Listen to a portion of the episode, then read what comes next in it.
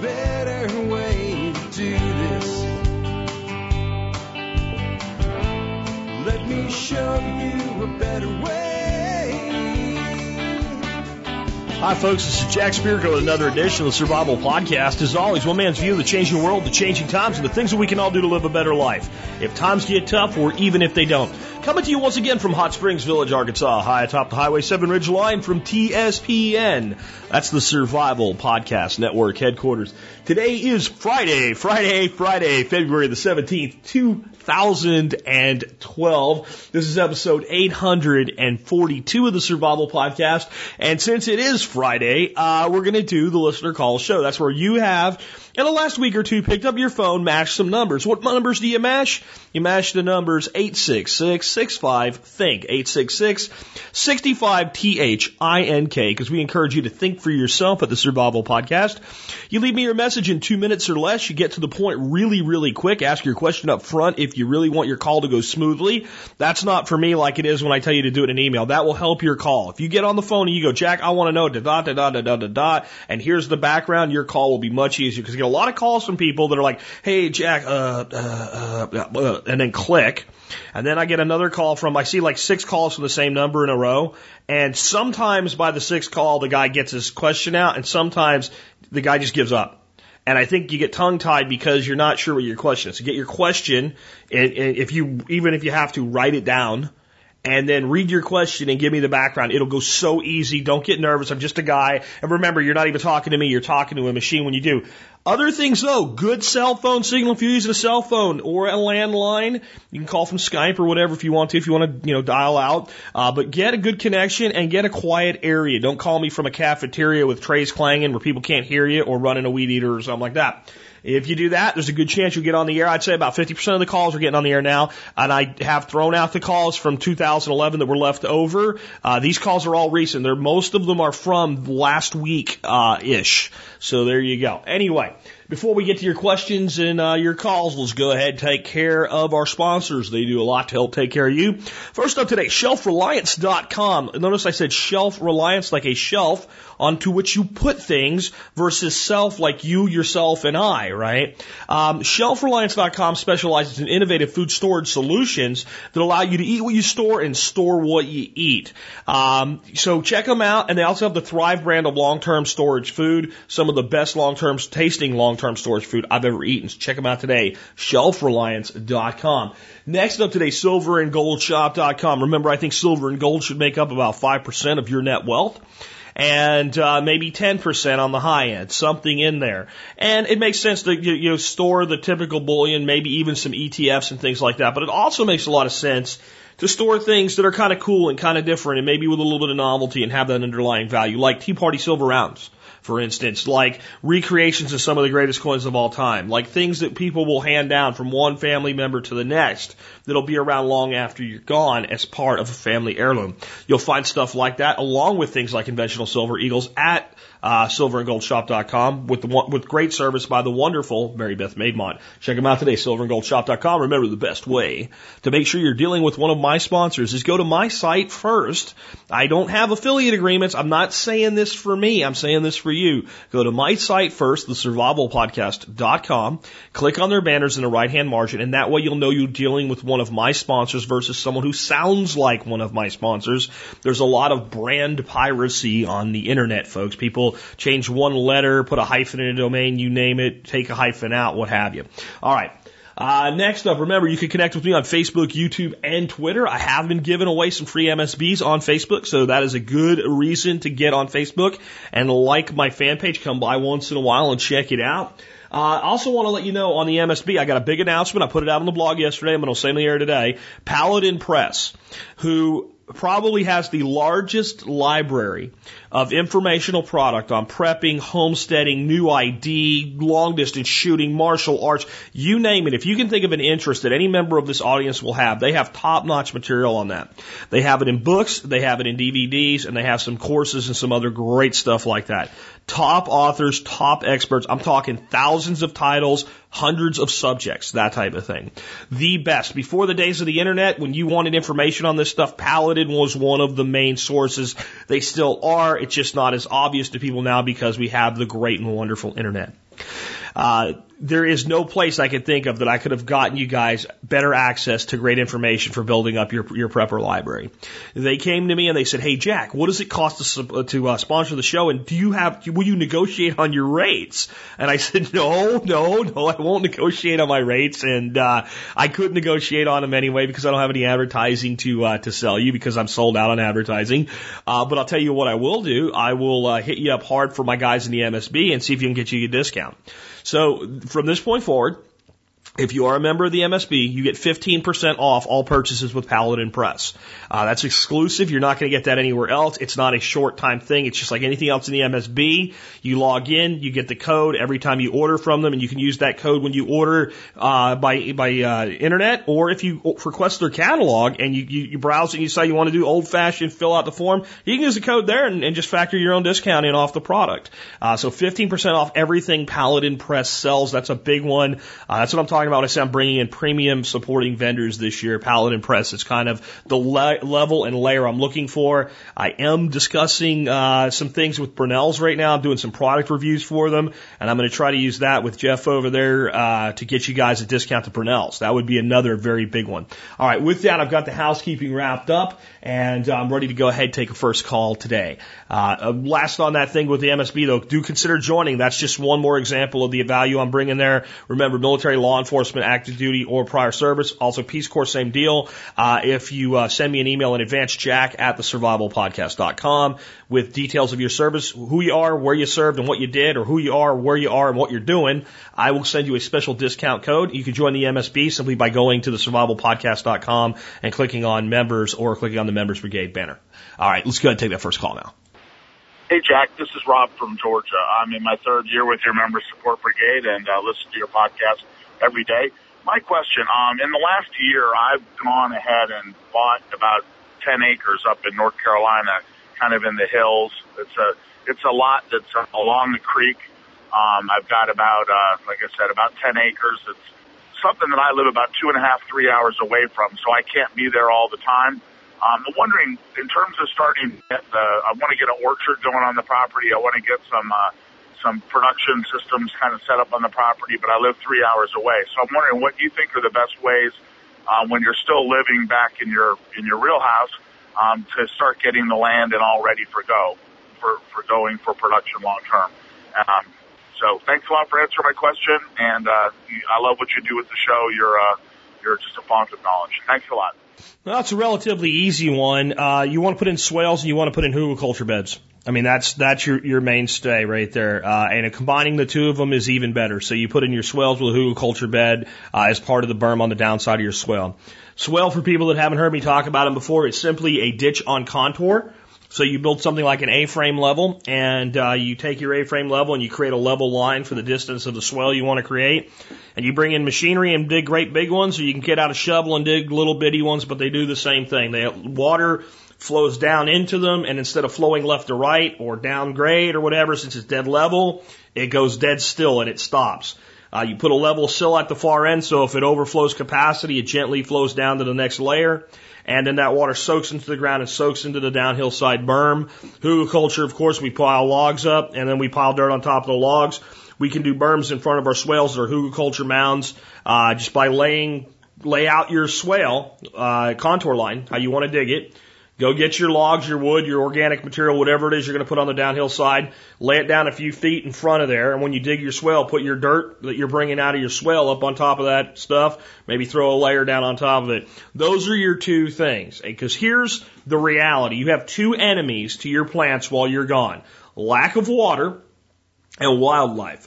This solves the lack of water problem. Now we have to look at the wildlife pro- problem. You may need to like fence in a lot of your young trees and stuff like that. The good news is it doesn't have to be expensive fencing. If you put up really nice five foot, six foot fence all the way around your entire property, uh, full grown deer will look at that and go, he thinks, he thinks that's going to keep me out. And then they'll jump right over it and then they'll go eat your stuff. Uh, that would be very expensive. But if you take just even like four foot fencing and put it around a tree where it's just far enough that the deer can't reach in and get to the tree, maybe even a little bit goes over where they can nip the edges, ain't to hurt anything. They won't go in there. They will not because they feel confined in there. So that would be one way to protect your plantings if you have deer issues. If you don't have deer issues, so much the better, at least during the establishment phase. Once your trees are canopying up four or five feet and have good thick branch uh, stalks on, or uh, trunks on them, you don't really have that problem much anymore. So I would get real intensive on planting things like blackberries, raspberries, uh, gooseberries, anything in the in the bush variety that'll grow in your area using swales and contour lines and establishing trees as well. That would be what I would do now. I wouldn't even screw with anything approaching an annual garden. With as far away as you are, it's absolutely, completely, and totally pointless. What you could do though, if you had a great big giant hugelkultur bed and you're getting up there every couple months and you went in there and you planted a crap load of beans in there, especially bush beans, and you just timed it right, you could probably show up and harvest them. Uh, but that would be that type of a crop. I would mess with tomatoes and peppers and crap like that. And, and the big thing is that you could grow beans and stuff like that, or maybe squashes. Anything with a long duration, uh, you're to have squash vine borer problems likely. So you could go with something like a butternut squash. Uh, butternut squash are very much left alone by vine borers. They have a thick, hard stalk. It's just not what they like. Squash bugs can be a problem, but they grow so vigorously, they can generally outgrow the squash bugs for a time and give you a yield. They store well. You show up and pick them when you, when you show up. So that type of thing. And the reason I would even do something like that is because while you're establishing your bushes and trees, they're small and you have all this open space. If you don't plant something in there, something else is going to grow. So hardy herbs or long uh, duration single harvest uh, crops kind of intermixed in there would help give you some more polyculture to it. Certainly wouldn't hurt you to go in there and plant things like sunflower.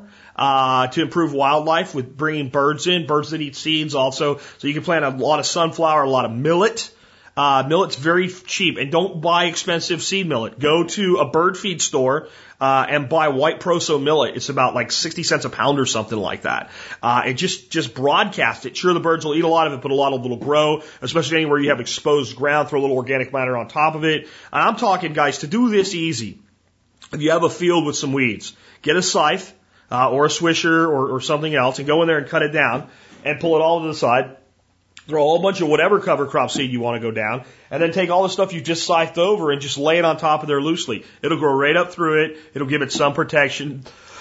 And you can do that with things like millet and buckwheat. They're both fairly drought tolerant crops that will do, you know, okay as long as you don't have a repeat of last year in Texas. So those are some ideas I have, but stick to uh, your perennials and think about your hardscaping right now. It's the, it's the most work, it's the most expense, it's the most effort, but it's the long thing. So setting up your irrigation, your natural based irrigation system, swales, ponds, uh, hugelkultur, that's where to focus and then plant whatever you want into there that's perennial and it'll fairly well look after itself. One more thing though, mulch the hell out of it. You know, go in one day, do a bunch of this hardscaping, everything you cut down, put in a big pile, and keep piling it up till you have a great big pile. Run down to Home Depot or Lowe's, closest one to your location, rent a shredder for a day, come home and shred that crap.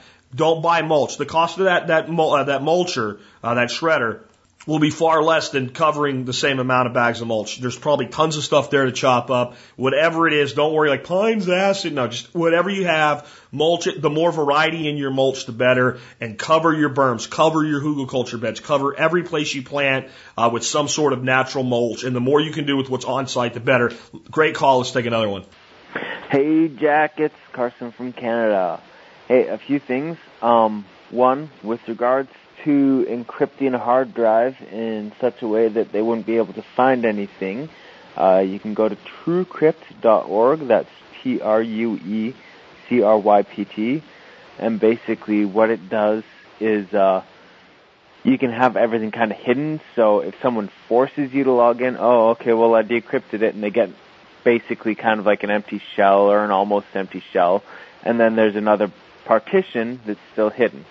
So that's one thing uh, with the Ron Paul on war thing, a funny poster I saw on Facebook says calling Ron Paul an isolationist is like calling your neighbor a hermit because he doesn't come over and break your windows. And last of all, for the people that complain about how much you talk about food and cooking and stuff like that. There's this old guy and I remember he told me one time, You know, you don't eat, you don't shit. You don't shit, you die. It's as plain and simple as that, ain't it? Hope you have a great one. Take care. Bye. Well, Carson is proof that even here at TSP, where I try to be fair with everybody, that there is some nepotism because he's called in for so long. I'll play calls like that when they come in from him once in a while because he's made so many great contributions. And not there's not some great contributions there, but you guys get what I mean about the end there. Uh, first of all, in TrueCrypt, I've looked at it. I like the idea, but here's the problem that I see with it. If I am from any law enforcement organization, I seize your hard drive. The very first thing I'm going to do, encryption be damned, is I'm going to make a copy of all the data and I'm going to have a backup copy of the data. Encrypted or not, I can do that. I can also look and I can see how much data is on the drive, how much space is taken up. So when you decrypt with the, the first encryption key, uh, I know there's more data, or at least there was more data. The and see that's a problem even with dividing something where if I put the, the let's say the false key in, it takes it opens that shell. My stuff I don't care. My my stuff that's just basically encrypted and I don't care if people eventually see. And my stuff that I've hidden completely um, is still there. And if I even set it up to where when I do that, it deleted all of the stuff that was hidden, um, yeah, that that would help. But they still have the copy. And, see, understand that they're gonna make a copy. Um, you almost need the ability. I mean, honest to God, if you wanted to do this the right way, there would be a remote uh, deletion button. That, that while they were searching your stuff, unless you weren't there and didn't know they were doing it, you could basically key something into a phone and it would just go away. Um, entrepreneurs, just saying that might be because what Carson's talking about is plausible deniability, and it's designed mainly because you're traveling somewhere and people have kidnapped you or whatever and said, okay, boy, decrypt your stuff, and you do it, and then they get whatever they get, but that other thing's hidden. That might work with penny ante thugs and stuff like that. It might buy you some time. I don't think it would work with law enforcement. And remember, when I talk about this, I'm not trying to help really bad guys hide their child pornography. I'm really not. If you're really a bad guy and you're really doing things that are wrong, I, I, then I hope you get caught. I, I really do. And I hope you go to a really bad prison, and I hope you end up being somebody's somebody's boyfriend. Let's put it that way, uh, in a way that doesn't make you happy. Uh, but I also think there is a certain level of privacy expectation and protection on personal property here, and this all was kicked off by a judge in Colorado who told a man who was served a search warrant. They seized his his uh, hard drive. Uh, hey, put your encryption code in. And the guy said, no, I'm not testifying against myself. That's Fifth Amendment. I have a right to non, uh, non-testimony against myself. Nothing that would incriminate myself. By giving you this data, I would be testifying against myself. And the judge said, no, we're issuing a search warrant and you are required to comply with said warrant and tell us so we can look. And he said, no. And he said, fine, sit in jail. And I don't know what's happened to that guy since. Um, my first leaning on that was it is the same as a search warrant. You should be compelled to reveal the data. And then I thought about it more, and I don't think so now. I had to think, I told you it wasn't an easy one for me when I thought about it. You're asking me to verbally or physically give information to you that you wouldn't otherwise have. I think if law enforcement wants to know what's on his encrypted hard drive, it's up to them to break the encryption. Plain and simple.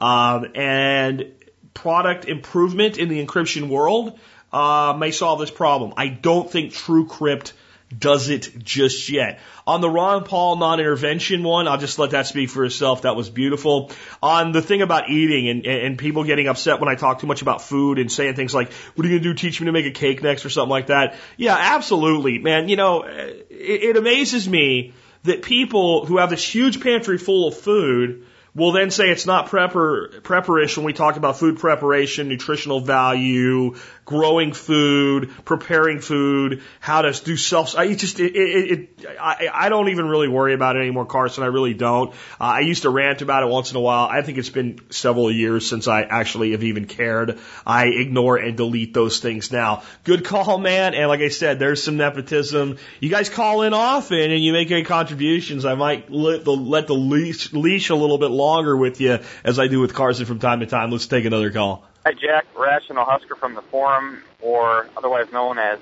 uh, Charles in Iowa. Regular caller. Calling with some questions about keeping chickens. I definitely would be a newbie at this, and uh, was wondering what would work best if you want to keep just a few, you know, half a dozen layers or less, um, for those weekends when you want to take a three or four day weekend and go out of town. My primary concern is not feed or watering. You could do some automated things with those, but really predator, uh, keeping the predators away. Um, is it best to just put them in a run uh, around a coop so that they can, and would they let themselves in that coop at night? And what kind of fencing would be adequate for keeping out possums and coyotes? Or would it better to be better to put them in a tractor and for like three or four days if you were going to not be around? I know I have some neighbors check on them from time to time, but I'm just worried about overnight uh, predation. And so I wanted to see what thoughts or suggestions or advice you might have about keeping them safe at night if you're going to be out of town for uh, two or three days at a time. Thanks, Jack. Well, I am no chicken expert, but there are a lot of things that we can do here. Uh, let me first tell you how Marjory uh, with Backyard Food Production manages her birds. Um, she doesn't have a coop other than a place for them to go lay. Uh, her birds are generally left out completely free range, and she has very little problem with predators. What she has done is taken a group of trees that the chickens have chosen to use as a roost that they fly up into at night, and she has tacked tin, uh, completely circling those trees so that a raccoon or possum or whatever can't climb up. So it's about, you got, you know, your trunk goes up about a foot off the ground and then it starts with this layer of, of, uh, of rolled tin. And that, that's about six foot. And a raccoon, possum, etc. just can't get up that. So those birds sit up in those trees at night. They do it all by themselves. That's one way to do it. That's not great for suburbia or even a lot of kind of the, uh, let's say the, the, the, the, the, the, the, suburbish areas that are smaller and how much land you have to work and you don't want them going into your neighbor's yard and things like that. You want a little more control over them. So if that's a situation, even if you let your birds out in free range or you paddock them or something like that, three or four days in a run is not going to hurt a chicken. So what I would advise you to do would be build your coop in a two run arrangement. So you have a run off one side and run off the other side. So during times you have to do this, you can rotate them so they don't overdo it in those areas. Very, very secure fencing, good and high, covered tops, because they'll go, raccoons will go right over that stuff. Uh, and raccoons love to eat chickens. And I don't care if you live in downtown Philadelphia. If you keep chickens, raccoons will show up and try to eat them. They're everywhere. Uh, so we'll, we're going to fence them in. The best way to do your fencing is to take and bury the, the metal part of the fencing at least six inches underground and then take a layer of fencing and pull back about four or five inches, just like a long thin strip. Basically, you don't even use fencing for this. One of the great things you can do, they make this stuff that it's metal that you put over top of a leaf gutter, and it's kind of almost feels like a cheese grater.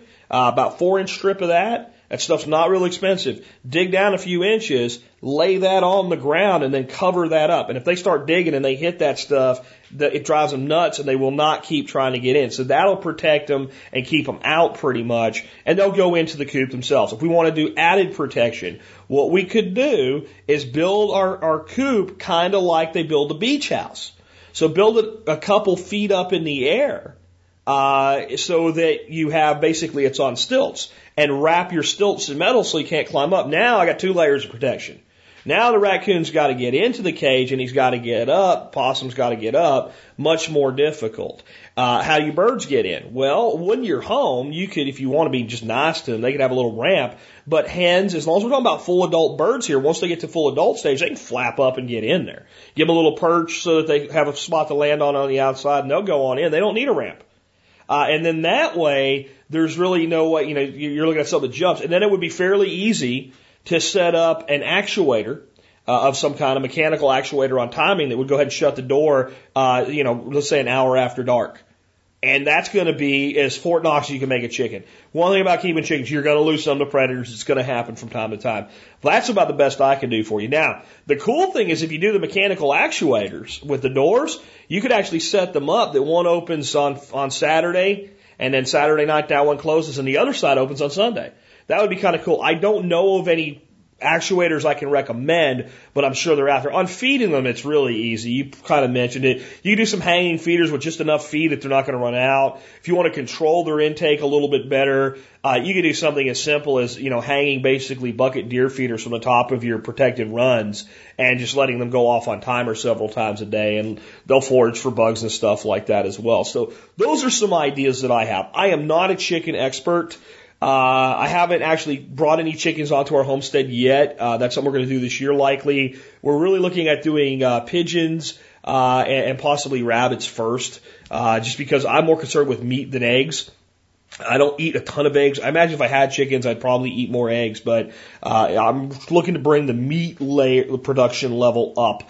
Uh, but I used to keep chickens as a kid. We had a lot of them. The setup I just gave you is very similar to what we did, except we didn't do a lot of free ranging. We actually had them uh, most of the time in caged uh, runs, and we had four runs, and we would rotate them through the four runs, and they'd basically have two that'd be rotated on for a while, and then the other two would be planted with crops, and then we would run them over to those other runs uh, the next season, and then we would plant the other side with crops, and we would bring them back and forth with two run areas. And they did a good job of cleaning things up. We had very little pest problems. In fact, the crops that we would plant there would be the ones that were most pre- prone to uh, pest problems uh, because the chickens would do such a good job at the end of each season when we moved them in there of just digging the hell out of everything and finding anything pupating in the soil, eating it, tearing it up.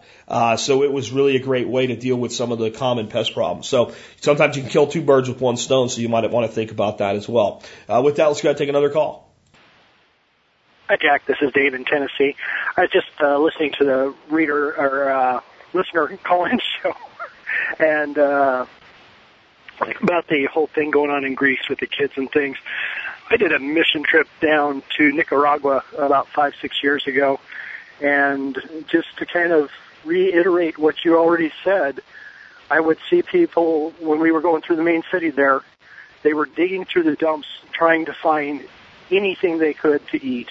They were that desperate.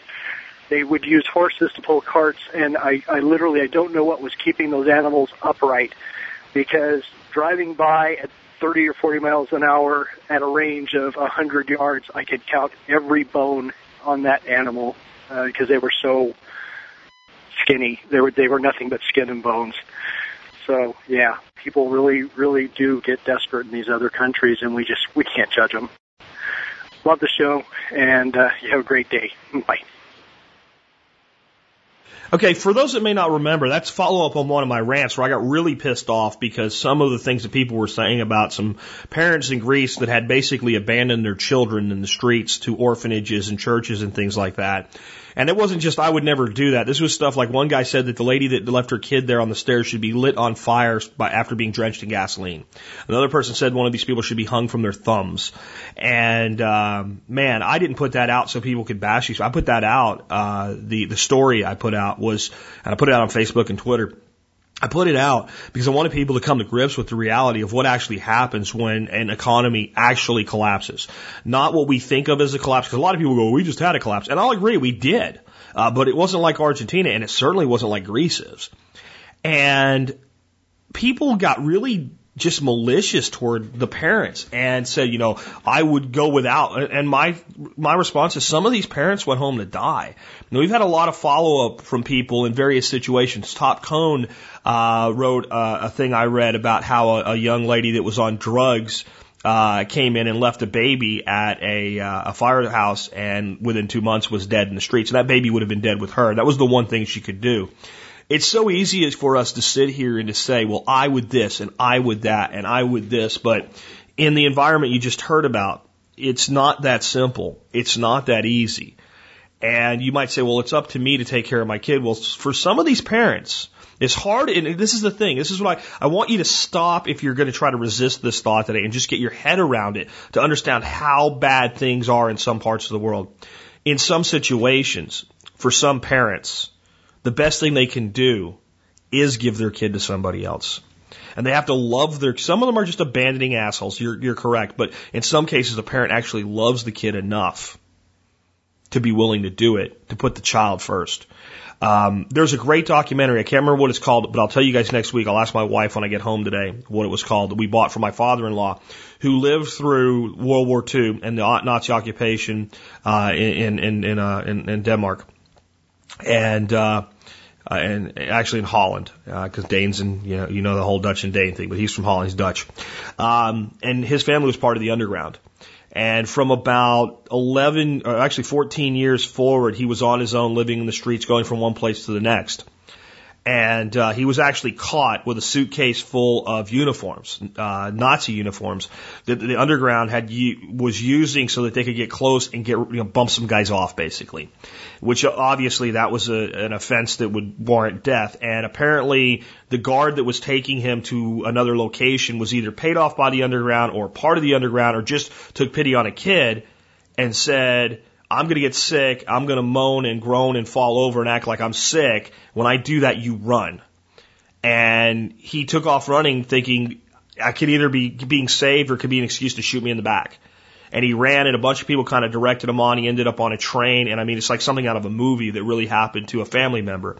Uh, and the, the whole family was involved with this. My, my, uh, and I'll come back to where this links in here in a second. My, uh, my, my father-in-law's father, so my, my wife's uh, grandfather was uh, a, a gentleman that was codenamed Cappy Marie. He was a police chief uh, in his town in Holland, and the Nazis left that command structure in place, so he was able to use that and this this code name that was a woman's name, and it was almost till the end of the war before they realized it was him, and they captured him and put him and it took him back as they they retreated out of of uh, occupied Holland during liberation and uh, he ended up in a, in, a, in internment camp somewhere with a Catholic priest. And one day they came and told the priest, "We're coming for you in a couple hours, and you're being executed." And they told my my father-in-law's father, uh, "And tomorrow is your turn." And they came and they took the priest away. And uh, they uh, when they took the priest away, the priest had made a rosary out of beads he had made out of dirt and, and clay from the from the floor of the cell and strings that he had pulled out of a mattress and a little wooden cross that he had hand carved. And he handed it to my, uh, I guess my great father-in-law and said, here, you'll need this, you know, pray. And, uh, if, if, if, you know, history had turned a different way, it would be a different story. But apparently that afternoon, uh, that area was also liberated and he was spared execution, uh, where the priest was not. And I have uh, many times stood in my father-in-law's house and stared at a picture that is his father standing in front of General Eisenhower, receiving the Medal of Freedom. And in that frame is that rosary. And these are people I never knew, but I'm very proud to be part of that family. And if you talk to him, he'll tell you what an occupied nation's like when the people occupying it view the people that live there as nothing more than animals. And that's where this documentary comes in. Many of these parents, specifically in areas like Poland, uh, where the Nazis were even more malicious to the general population, uh, these Jewish parents would take their babies and give them to non-Jewish parents and say, "You pretend he's yours." Because they're going to come for me and they're going to take me and this is the only chance he has. And in some instances, these parents survived the Holocaust. In some instances, they didn't. But don't tell me they didn't love their kids. And it is in these times when we get into these situations that we find out who we really are and what we really are. And many times we find out that we're stronger than we thought we were. And in many times we find out that we're weaker than we thought we were. And any one of us who believes that we're immune to that is in for a real shock if we ever have to face it. I pray to God we never do, but if we do, don't say what you will and what you won't do. There's no way for you to know. Uh, with that, let's go ahead and take another call. Hey, Jack. It's, uh, it's Woody from the Denver Self-Reliance Expo. Uh, we met there. I have a call or a comment question kind of about bankruptcy. Um, I don't hear much talk about it on the show. Um, and I just wonder, I'm, I'm going to file for bankruptcy, and it's kind of, you know, there's been some shame and guilt involved with that, but I, I really do feel like it's finally the last resort for me. I've always thought, oh no, I want to be a stand-up, honorable guy and pay my debts. And, um, and I've had a strong plan, but I, I was working for a nonprofit and then I got laid off about six months ago. And, um, so it's been a tough time, been a tough winter so far. And I just, I've just come to that I have to file for bankruptcy because, um, in the back of my mind, your advice of get out of debt at first I took it as, all right, I'm going to get off, I'm going to get out of debt, I'm going to pay it off. But then I was like, well, I have to get out of debt, regardless of what, what that means. So anyway, I wonder if you have any advice about it, um, any thoughts, any, uh, and anything, anything about it. Um, all right. Thanks a lot, Jack. Well, it's interesting how calls dovetail together sometimes, uh, because we just went from a situation of absolute horror and people saying it's something I would never do to something that's nowhere near as bad, but also something many people in arrogance often say it's something I would never do. Uh, first, I don't think you should feel any shame or any less of a man or anything like that. Um, I don't watch a lot of talk TV, but my wife usually has Dr. Phil on when I get home if she hasn't come into the office. And uh, usually I'll, I'll check some emails and stuff like that, and he's in the background. I heard him say something one day uh, that I'd like to think I can also say, and that was he was talking about a guy, and the guy was really a good guy, and he says, you know, I might not be an expert in everything, but uh, down in Texas we have a saying, and that is I'm a pretty good judge of horse flesh, and this guy's a pretty good horse. And uh, I met you. I remember you. I know exactly who you are. I shook your hand. Uh, we hung out together, and uh, I'm a pretty good judge of people, and you're a good guy, and there's nothing for you to worry about here uh, as far as uh, as honor uh, because you've done what you can. I have a real problem with people gaming the bankruptcy system. I know people for a fact. I know a person who unfortunately we have relations to, uh, who uh, went to an attorney and said, "I think I need to declare bankruptcy," and was told, "Go buy a brand new car first. You don't have enough. You don't have enough debt to make it work right in your best interest. So go spend more money before we do this." Um, and I know for a fact these people are on uh, Social Security and they they've blown most of their money by going gambling. Uh, that bugs me, right? That's abuse of the system, and that's that's minor abuse compared to some people. I find it abusive when people could pay their mortgage, don't just live in the house for a year until they're thrown out, take the money and run, uh, because it's done with intent and it's done with malintent. When people have done all that they can and you run up, that's what bankruptcy's for. Uh, so I don't. The, biggest thing I want you to take away from this is don't feel bad about doing it. I, I know it's hard to not feel bad about the situation right? The situation sucks and it's going to suck and there's nothing that you can do other than accept the fact and that, that you can feel bad about. But like as a man, as a, like, like you've failed in some way or you've not lived up to your commitments, you've done what you can. And now you do what you can to extract yourself as best as you can. And when people make loans, they know that this type of thing happens and it's factored into things like interest rates and how much everybody pays for access to funding and stuff like that. So there is a certain portion that are going to fail and that's why bankruptcy exists. And if the system was used by people like yourself, the system would function fairly well and we wouldn't overburden it because some people are going to fall down and some people get to a point where they need protection so they don't lose what little they still have. That's what bankruptcy's for. So I would say go forward with it and do the best you can coming out of it. As far as why I don't talk about it a lot, is one, I don't want it to be seen as a first choice. I want it to be seen as a last resort.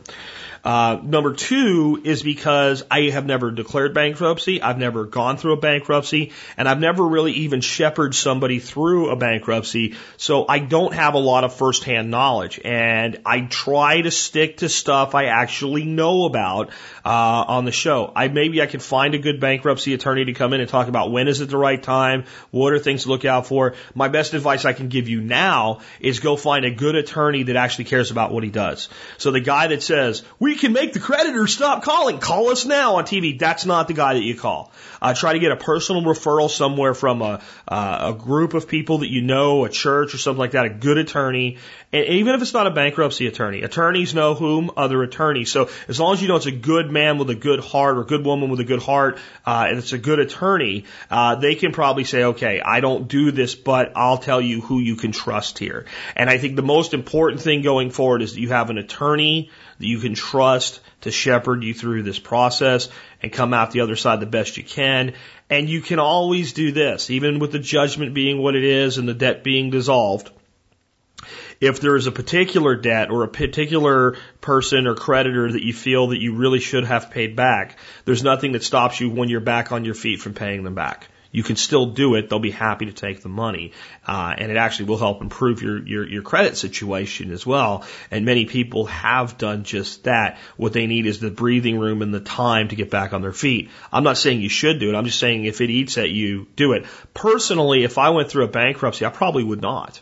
And I know some people are going to find an ethical problem there, but I would see that I've used the system as the system is designed to be used, uh, and specifically that I hadn't, you know, planned it. The people that I get upset with are the people that say, okay, I'm now at a point where I know there's no coming back and I'm at a point where I know there's going to be a bankruptcy. So I've got 20 grand left on the credit cards. Let's go live large before we do it. And let's buy stuff that they can't reclaim and, and what have you, or disposable, or take a trip to Vegas or whatever. And maybe if we hit it big, we hit it big and we fix it. If we don't hit it big, at least we had a big trip. There's people that do stuff like that. And that I find very immoral and very unethical the person that's done everything right, has played by the rules, has worked hard, that got caught in this recession and caught in a layoff and caught in a depreciating housing market and everything else and just can't float it anymore and just doesn't have a way out. You can't sell the house. The bank won't work with you on that. You have nothing. Fine. Okay. Choke on it. You know, I mean, that's, that's where you have to go sometimes. And these banks are legitimately holding the line on this stuff in places where they could do better for both of us, both themselves and the customer, but they don't want to.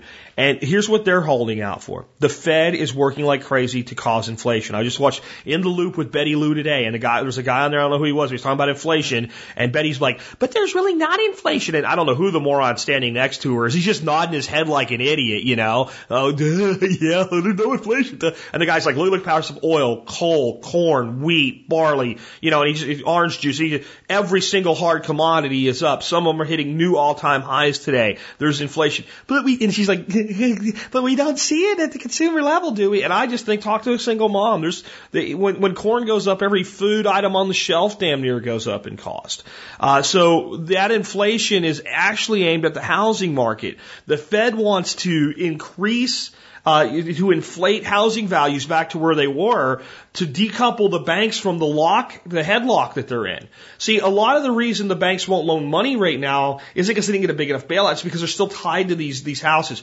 All of these homeowners that are just living with it, their, their house is worth less than they paid, but they're happy enough to stay there and they can pay the bills are one paycheck away from going, sorry. And there's millions of them. You think six million foreclosures? that's nothing. There's probably 20 million people out there right now that are that demographic. Can pay the bills for now, okay with staying there for now, not happy about it, can't sell, and are just paying the mortgage. And one, another recession, and that nuke goes off. And that's why they're afraid to loan more because they don't know what direction this thing's going to go yet. And that's making them make stupid decisions like not working with homeowners who are willing to do something. Anyway, don't feel bad about it. Find an attorney you can trust and do that through some sort of personal relationships and networking. Find any attorney you can trust and then get a referral from them. That's probably the best way to do it. Let's take another call.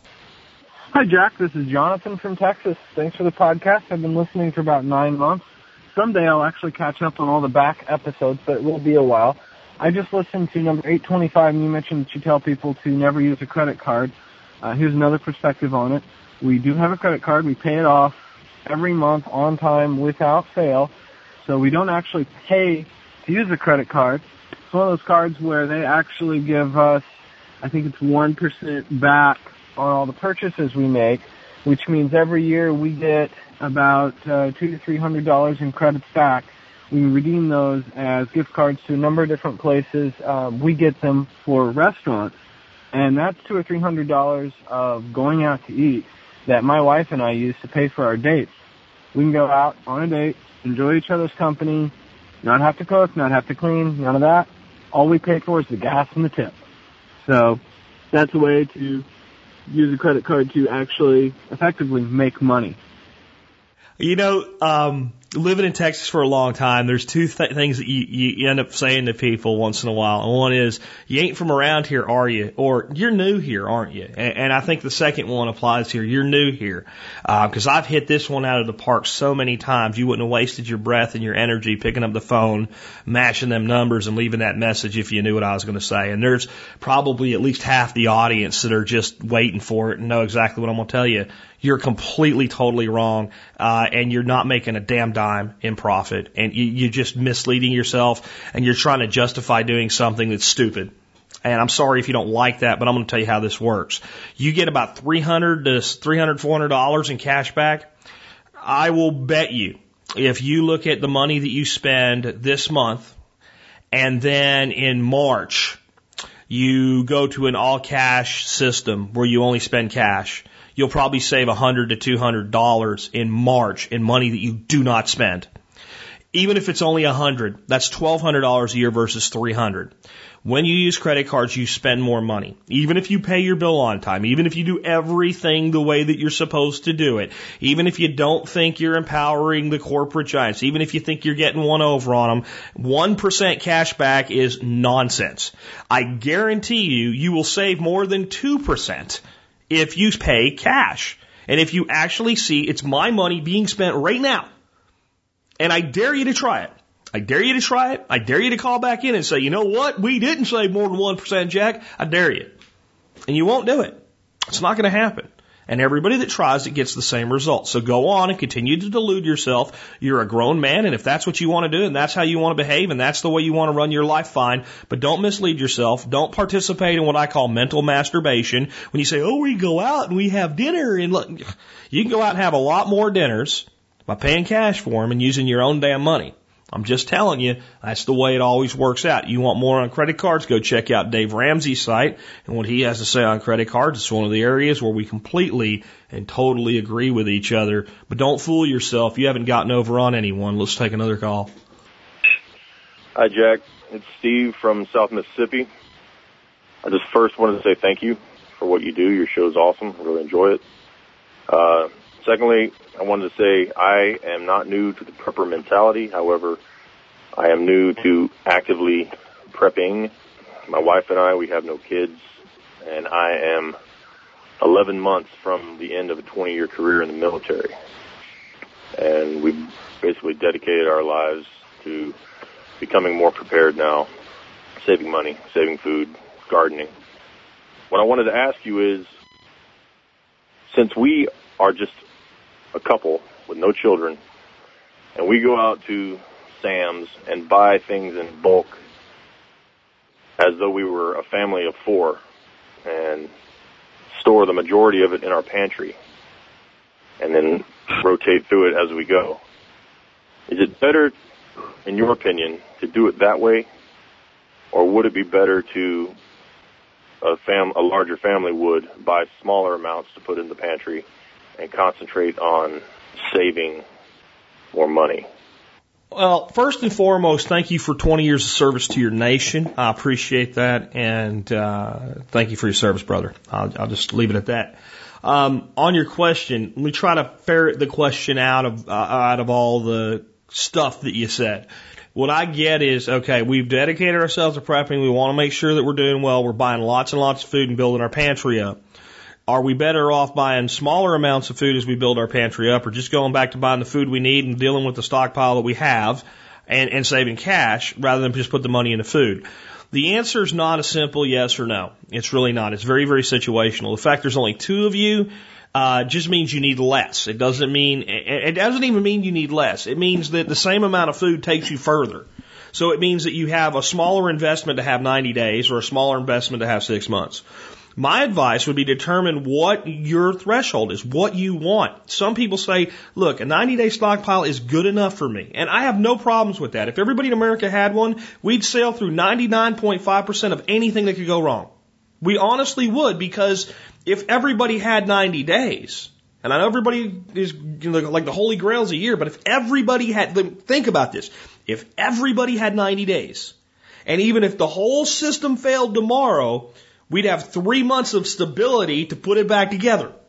90 days is going to help a lot The more we get people doing it, it's a much easier goal. If you want six months, then it's six months. Personally, I am of the opinion that it makes sense to, along with store you eat eat you store and growing your own food and everything else and long-term storage and all of it coupled together, uh, and including some really long-term emergency rations to be able to survive a year.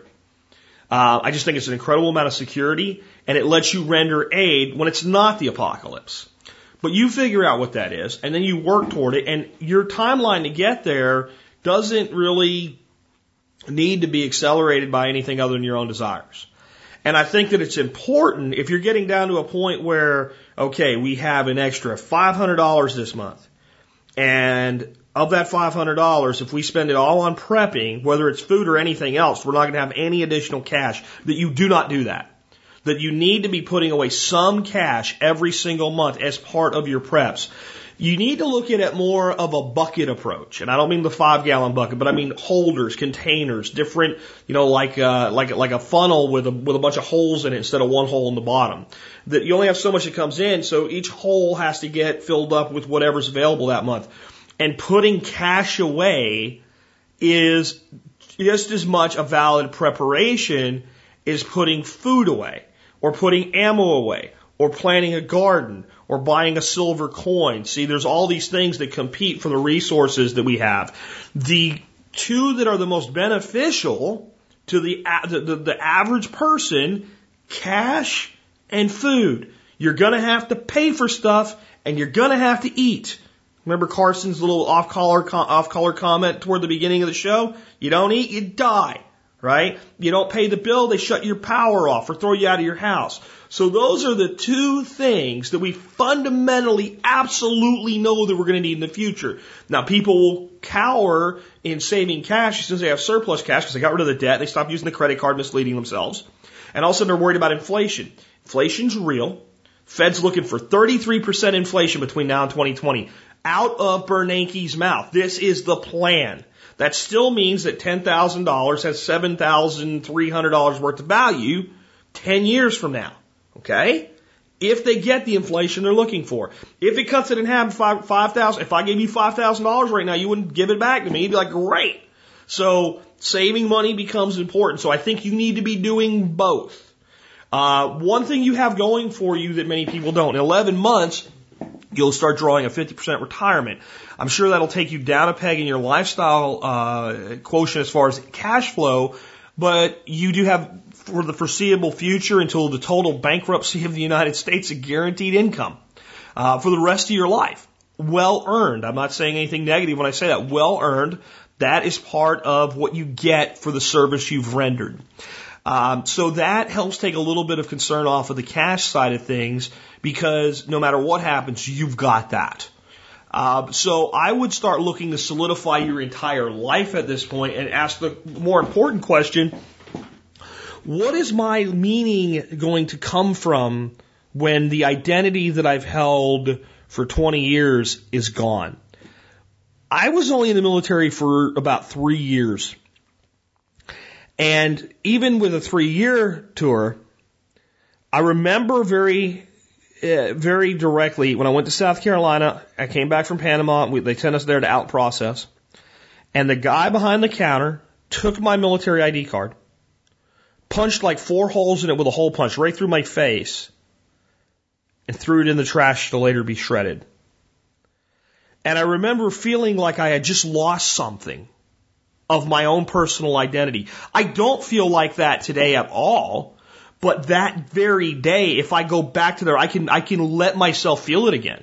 I can feel almost like, like, oh my God, I, you can't do that. I have to have that. I need that. Uh, that proves I am who I say. You know, it was like almost like having somebody say, think about this. If you've never served, somebody takes your driver's license, cuts it in half, and throws it away.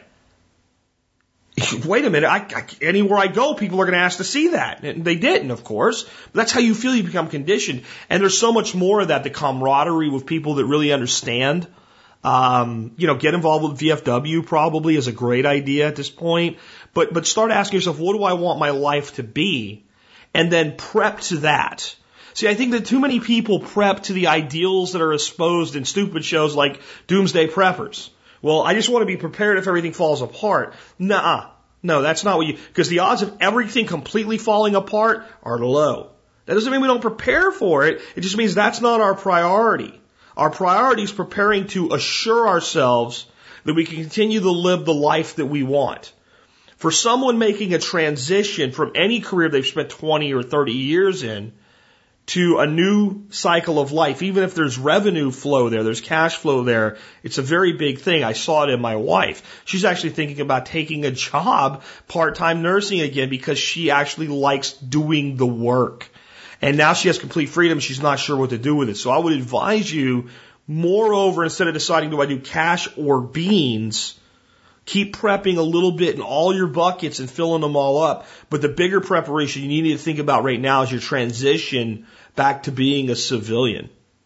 And what's that going to be and what's that going to mean and where are you going to draw meaning for in your life with that? Where are you going to live? What part of the community are you going to, what, you know, what communities are you going to be part of? These are bigger questions and frankly for you right now, they're more important. If you're in doubt, put the money aside as cash. You can always go buy the beans tomorrow. Um, I know that there are points at times where you wish you would have bought more, but assuming that you've built up, you know, build up, I'd say two months minimum. And once you do that, you can do what you like with, with your cash and you figure out how to allocate things. The one more important thing that I have to give you though on the food storage thing is when done properly, it doesn't cost money, it saves money.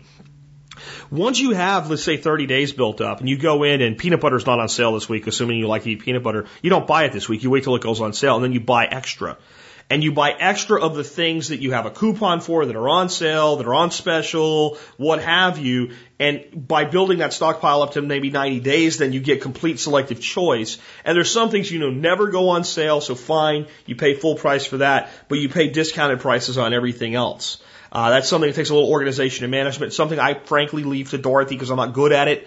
But if you add that to everything I just said, it will help your decision making even more. Let's take another one.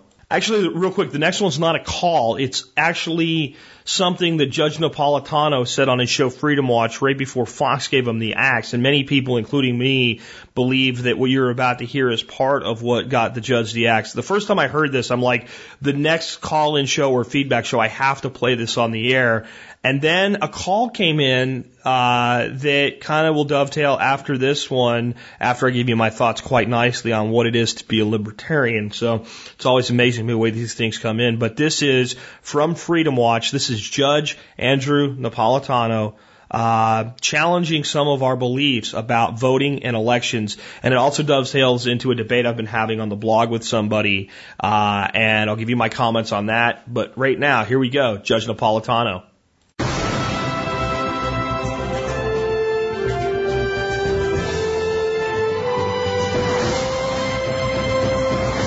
Does the government work for us or do we work for the government? What if Democrats and Republicans were two wings of the same bird of prey? Tonight, what if elections don't matter? What if elections were actually useful tools for social control?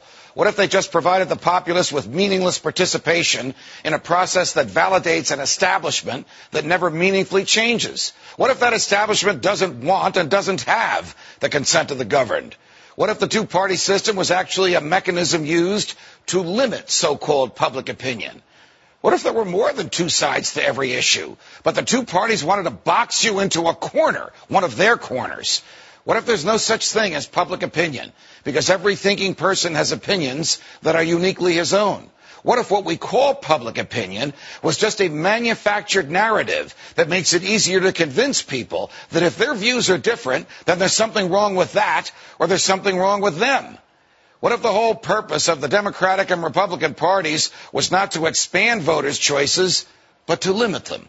What if the widely perceived differences between the two parties was just an illusion? What if the heart of the government policy remains the same no matter who's in the White House? What if the heart of government policy remains the same no matter what the people want? What if those vaunted differences between Democrat and Republican were actually just minor disagreements? What if both parties just want power and are willing to have young people fight meaningless wars in order to enhance that power? What if both parties continue to fight the war on drugs just to give bureaucrats and cops bigger budgets and more jobs? What if government policies didn't change when government leaders did? What if no matter who won an election, government stayed the same? What if government was really a revolving door for political hacks bent on exploiting the people once they're in charge? What if both parties supported welfare, war, debt, bailouts, and big government? What if the rhetoric that candidates displayed on the campaign trail was dumped after electoral victory? What if Barack Obama campaigned as an anti-war, pro-civil liberties candidate and then waged senseless wars while assaulting your rights that the Constitution is supposed to protect? What if George W. Bush campaigned on a platform of non-intervention and small government and then waged a foreign policy of muscular military intervention and a domestic policy of vast government borrowing and growth? What if Bill Clinton declared that the era of big government was over, but actually just convinced Republicans like Newt Gingrich that they can get what they want out of big government too?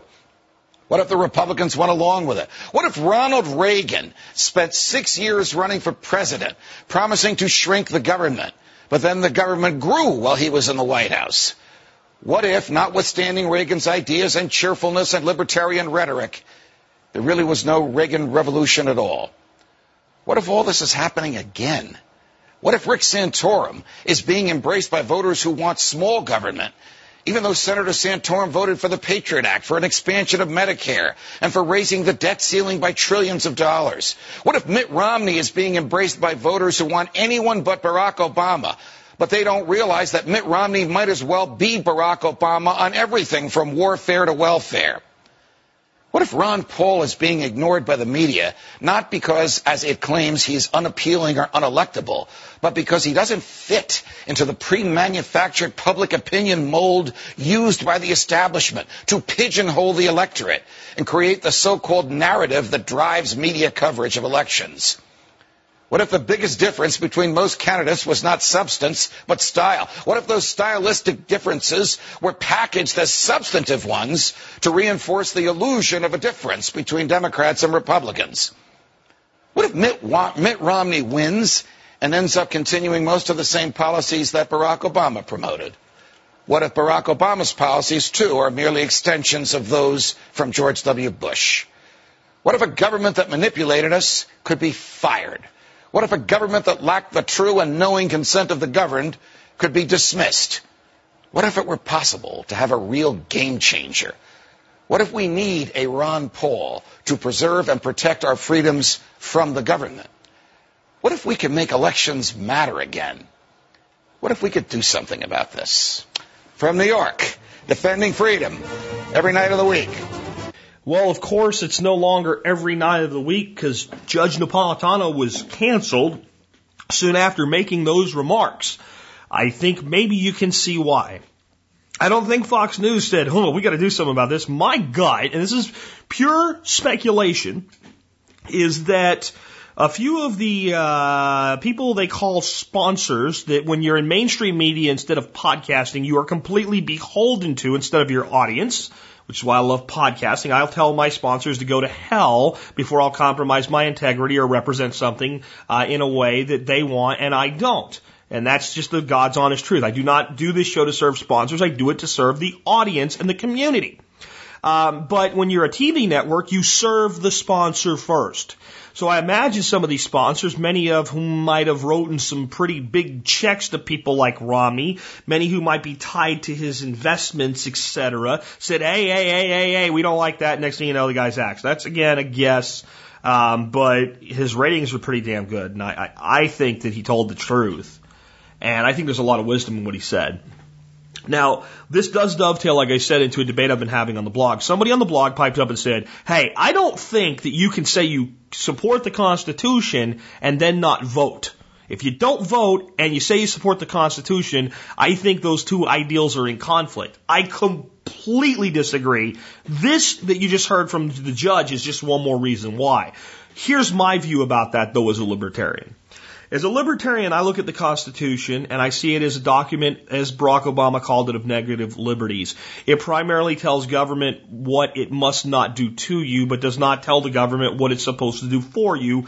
That's how it was written. Hello, that's what it's supposed to be about. And I take away from that a simple libertarian philosophy, and that is that I should be able to do, live, be, act, whatever, any way, any stinking way that I want to, so long as my actions do not harm another, prevent another from doing and pursuing what they want, or I expect you in some way to pay for it on my behalf, whether it's with resources or money. That I should have to take care of whatever that pursuit is on my own, at my own expense and my own cost, in any way, shape, or form that I want to, so long as I create no victims around me. Conversely, I have to then say that every other citizen, in fact, every other human being walking the planet, because our Constitution is a statement of human rights around the globe. It simply applies in America because that's where it has power, but it's meant as a global statement that all human beings have these sovereign rights. That was the wisdom of our founders. Uh, then I have to say that everybody else is allowed to do that too. So I can't say that it's okay for you to do whatever, except you better vote. No, no, no. See, I don't get to pick and choose how you choose to exercise the liberties that are inherently granted to us by our Creator and protected, at least supposedly protected, by our government. Because that's what we're talking about here. Creator granted rights through your creation as an individual. These rights are integral to your person. And then it is the duty of the government who has been granted power by the consent of the governed to protect said rights. And I don't get to say, well, you have all these rights and those are fine and you can go this way or that way. But in this little group of rights over here that I actually have a personal belief system attached to, you have to conform to what I want. That, see, actually what I would tell you is you cannot say you support the Constitution and then turn around and tell somebody else they don't unless they behave in a manner conducive to what you expect so long as their actions harm no one and they aren't asking you to pay for it. Okay? Now, what you just heard from the judge is a great reason that I feel that the value of voting in national elections, specifically in the general election, no longer matters. It's bullshit and it's a frickin' joke. Those of you who really think the nation would be much different under President John McCain are delusional. Those of you who believe that the nation will be much different under President Mitt Romney than it is right now are delusional. Those that believe that under a President Santorum are delusional. It might be a little better to a degree. But I'll tell you what, right now, you couldn't get me to vote for one of the clowns that are likely to be there, Santorum, Romney, Gingrich, or Obama, if you had a gun to my head. I will not vote for people that I despise. I will not vote that somebody run my nation who I despise. Who I feel has the best interest of himself and his cronies at heart versus the interest of myself and my fellow citizens. And if that makes me un-American, screw you, you're un-American for telling me I am. That's how I feel. Now, will I vote? You, you bet I will. Because in my personal sense of duty, it is an incumbent upon me, if I want to get up here and bitch every day, that I get up on election day and I go out and I cast my vote. I will write in Ron Paul.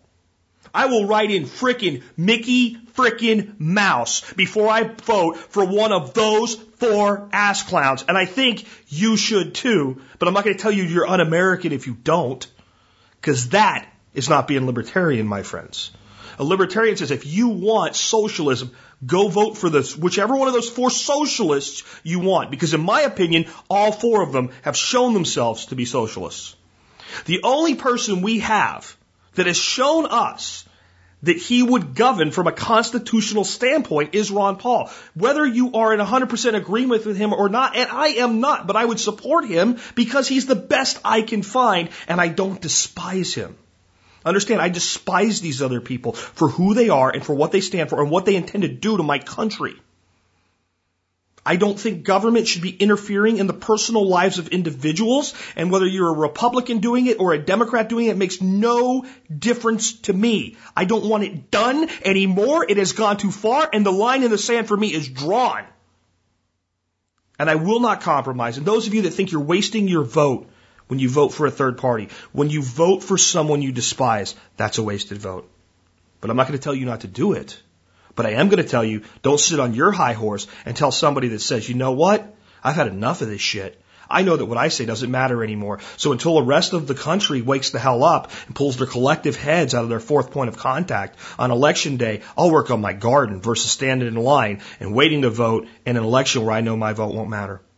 I think that person's short sighted. I think that in any election, there are votes that matter.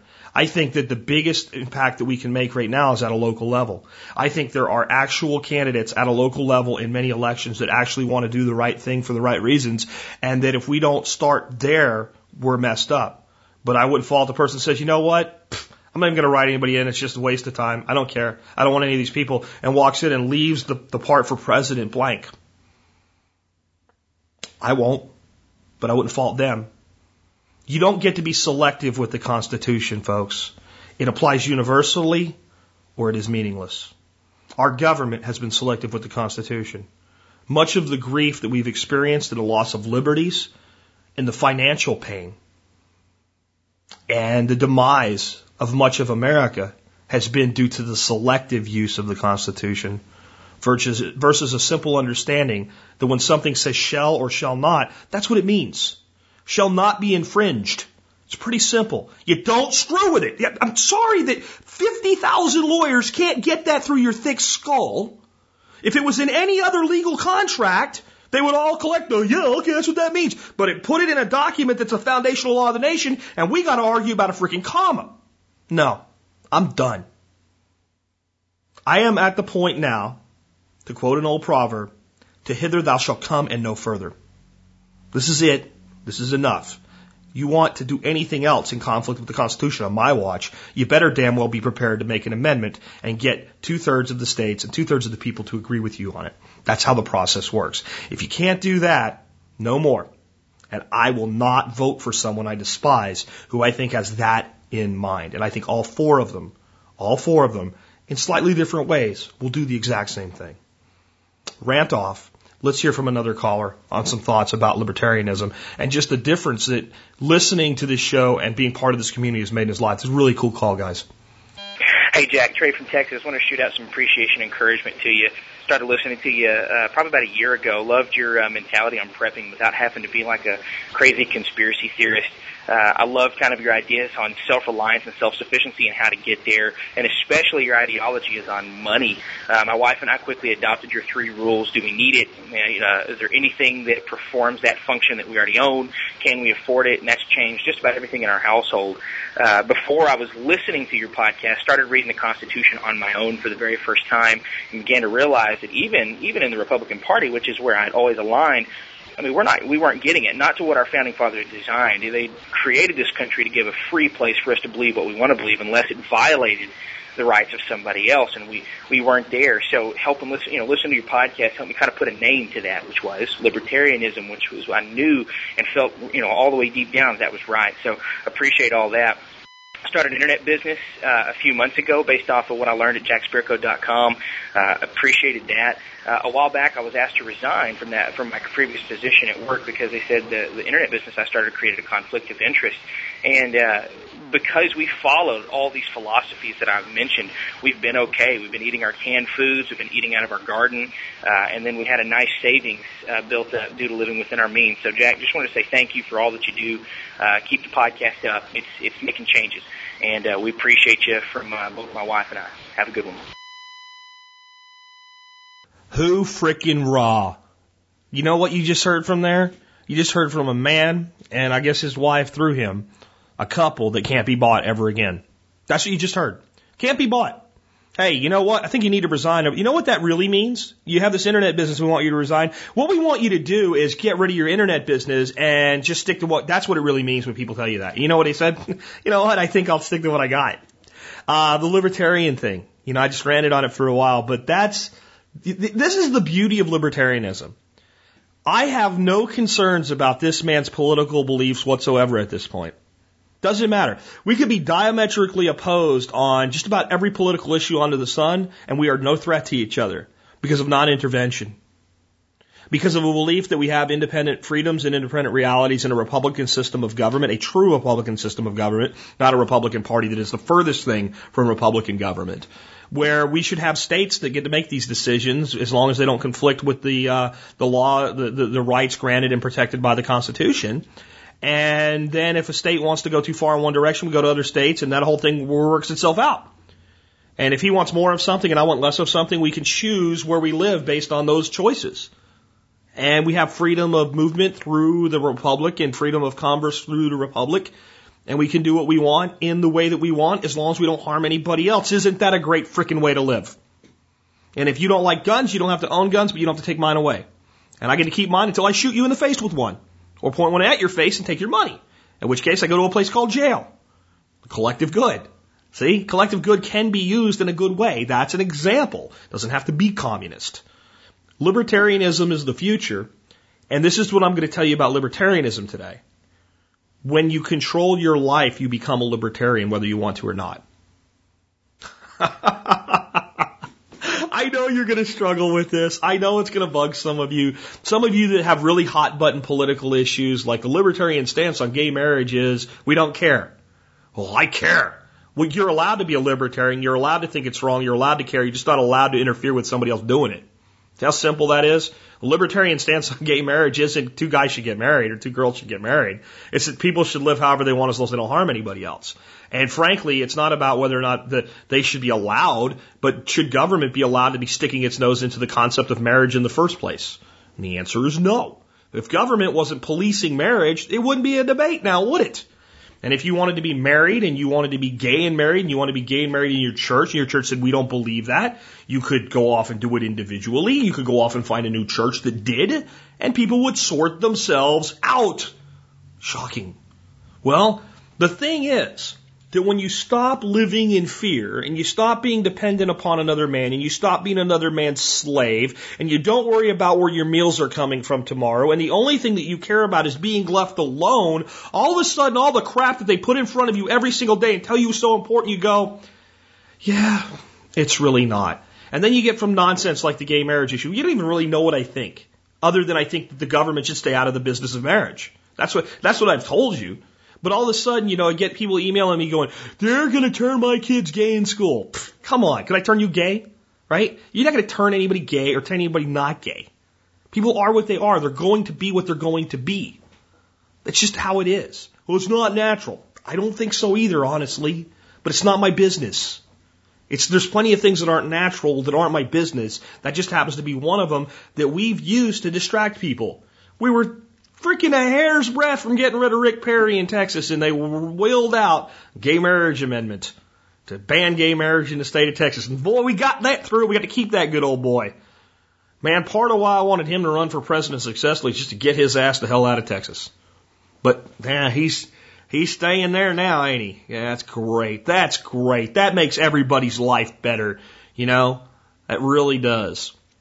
But if you want to do it at the state level, even the libertarian in me doesn't like it, I say fine. People go to different states, get married in different states, do whatever they want. That's a republic. But you'll be amazed. You'll be amazed if you get your life to a point where you have true individual liberty, how little you'll care about 90% of the things that the TV and the politicians tell you are important. And the reason that they do this, just like you heard from the, the judge, is create illusions. Because if we remove the illusion of whether or not this or that other bullshit political thing was important, we might start asking some different questions instead of, where's your stance on gay marriage? Because I think it's wrong. And then the other person going, if you won't vote for gay marriage, I won't vote for you. Right? So we got both sides of the extreme there, and the normal people in the middle going, whatever, but, but still polarizing to one side or another. But if we just took that issue away, if we took a lot of these civil liberty issues away and just went, they're constitutionally protected whether you like it or not, shut up, go on with your life, let's get, let's get this out of the debate, then people might start saying, hey, wait a minute, what's going on with the country's checkbook? See, they don't want that question. Hey, wait a minute, you're for cutting government by growing spending? How's that going to work? Well, my opponent wants to grow it by 15%. I want to grow it by 5. See, I'm doing a 10%. Wait a minute, wait a minute, that doesn't, that doesn't add up. People might start actually, uh, actually asking the hard questions. People might start asking questions like, why are we blowing up this country? How much is that costing us? And are they really a threat to us? If it's one guy, why isn't he dead 10 years ago? What's up with that? Maybe they'll start asking tough questions. Hey, how come the people that are in the Department of Agriculture work for ConAgra, Bayer Agricultural, uh, Seminis, and Monsanto for a, for a year and then work for the Department of Agriculture for a year and then go back to Monsanto and then back to the department and they go back and forth. Why is that go, why, why, why, why is that going on? Why is that allowed?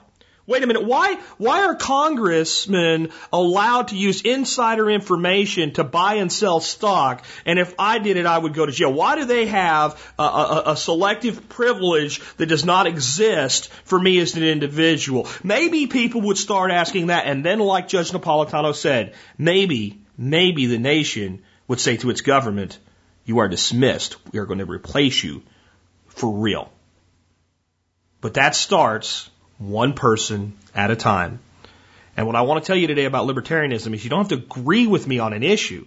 You just have to agree with me on a principle. See, libertarian is not about the issue. It's about the principle. The issue is, is this good or bad?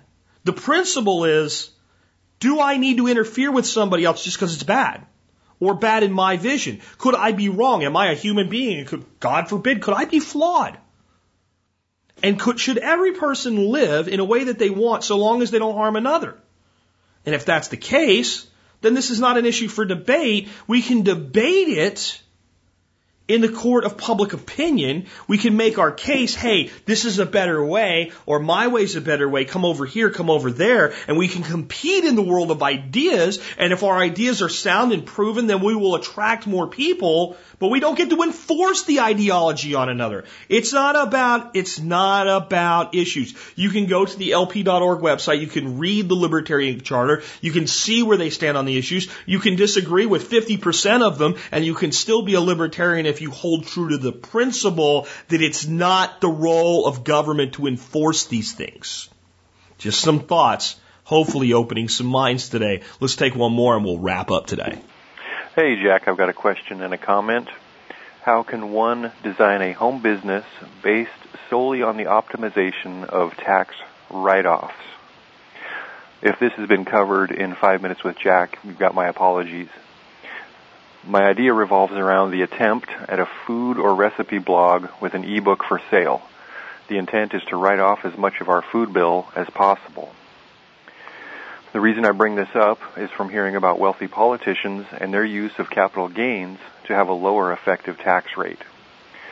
My method might be a poor man's way of using the system to one's benefit. Thanks for the show. Been listening since the car episodes. Come a long way, man. Congratulations. This is Josh from Oregon. Thanks. Well, at one time I created a blog based on wine and did wine reviews and uh, wrote off all my wine, and it was completely acceptable to my uh, CPA. And it was a for-profit enterprise that actually never made a real profit, but I tried and I put advertising on the site and things like that. And it did, here's the big thing, it did create cash flow. So the ads did get clicks, and if somebody had audited me and said, "Well, what are these these uh, these expenses here? This demo, demo expense, you know, uh, you know, or material expense or whatever," and it's like, "Oh, it was wine." And then, well, what did you do with it? Well, here's the blog, and here's how I did it. And well, you said you you know these are all expenses. Where's the cash flow? And I could have said, "Here's the cash flow," and the cash flow might have been eighty, ninety dollars a month. And then you know if you drink five bottles of wine at twenty bucks a bottle, you're completely wiped back to zero. Um, so financially, it worked. It was uh, it was a, it was a reckoning, and it was a little bit of a loss. And since I like to have a glass of wine, you know, several times a week anyway, it works out. And if you have the discipline to do the blogging, it will work out. Basically, you have to show a profit about once every three years to stay a legitimate business instead of being classified as a hobby. Well, that said, if you have any kind of independent income, right? That goes, that gets classified as self-employment. Uh, all of a sudden, all of it goes into the same basket right? So I might have revenue from old sites about telecommunications. I might have revenue from Survival Podcast. I might have revenue from sites that are just ad sites that I've been up there for years. But all of that money comes to me and I get 1099s based on that flow of income, either from, but now because of the healthcare bill, 1099s come from PayPal. Tell me how that helps with healthcare. I don't know. Uh, just helps us get taxed more efficiently. Uh, but one way or another, you report all the revenue and it's all self-employment income. So, it's much easier to do something like you're talking about if you are already gaining income as a self-employed or a business person, uh, because you already have cash flow, and this becomes a component of your cash flow. As long as it's legitimate and the intent is profit, it's clean. Caveat. talk to your frickin' CPA and a tax attorney when you do anything like this. I always do, and I never go this crap alone. Uh, I always get H&R Block to do my taxes, even though I can do them myself. I always get audit protection um, because I don't want to go it alone if I ever have to. And I don't think you should either. And I always report all my income. And I always pay every penny of tax that the system says I have to be paying, but I also always use every legitimate deduction in the system to the best of my advantage because that's how the system is designed. I would personally love to see us do away with income tax and replace it with a very low national sales tax, something akin to 10%, with a cap. Tax cannot go higher, a capped tax right? So we cut cap in tax, that would be my cap in tax. National sales tax, 10%. That's it. Done. The end. You say, well, you can't do that. Well, you can if you write. The only way to do it would be through constitutional amendment anyway. So within the amendment itself, shall not to exceed 10%. You can lower it, can't raise it. There you go, guys. You want more money? Make the economy work better. Good luck. Uh, I think that would be enough to pay for all the actual critical roles of government. It would do away with people being pr- uh, punished for production. Um, it's not high enough to replace Social Security, but that needs its own fix anyway. Um, so there would be my solution there. But on your question, you can do it. You do need cash flow for it to be effective. So you can lose money, but you have to have some sort of revenue gain. So if you spend, let's say, $10,000 a year on food that you document and you get $8,000 worth of cash flow, you've just lost $2,000 and it's legitimate business because of the 8K of cash flow. If you do this and you have cash flow zero, it's much more of a problem. It's much more of a problem. Uh, I wouldn't even file it that way. You've got to generate cash flow. You've got to show there's been an attempt for revenue or you're just asking for trouble. But this is the other side of that. Let me tell you what happened to the wine site. Uh, I did it for about a month and I got bored with it. And I went on to do things I was actually passionate about because I'm not passionate about wine. I'm not Gary Vaynerchuk.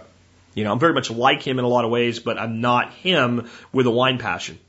So I'm passionate about preparedness. So it's actually better if the business is not just for tax deductions. It's better if the business is to follow your passion and to make a profit.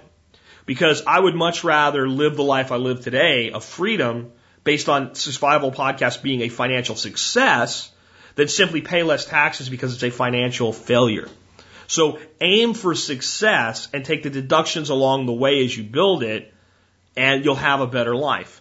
Uh, I think that wraps things up today. Hopefully you enjoyed today's show. I thought these were some great calls, some great points, some great thoughts. I know I got up on the soapbox a little bit today, but sometimes, damn it, I feel compelled to say what I feel on the political level. It's not something I talk a lot about, but it is my fundamental belief, folks, that personal independence leads to personal libertarian philosophy, that the two go together like peanut butter and jelly, and there's almost no way to pull them apart once that sandwich is made. You start to realize that what you believe should be is fine for you, but not necessarily something the state should enforce on another. Think that way uh, if you can because it'll leave you a lot more peace in your life. And then you'll start asking the questions that the people that run your nation and run your state and run your city and run your county and run your schools really don't want to hear. You'll start actually asking the questions that matter. Like, what are you doing with our money? What are you doing with the future of my children? What are you doing with my liberty? Those are the questions they don't want. They would prefer you to stick to what the MTV generation tells you to stick to. Reality TV and nonsense about the way another person chooses to live. Don't do that. Focus on the way you choose to live first. And with that, this is Jack Spirko with another episode of the Survival Podcast, helping you figure out how to live that better life if times get tough, or even if they don't.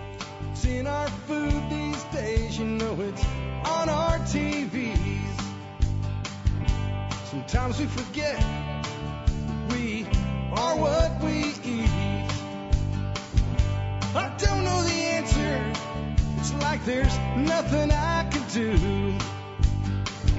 It's the price we pay, I guess, when we follow all the rules. There's a better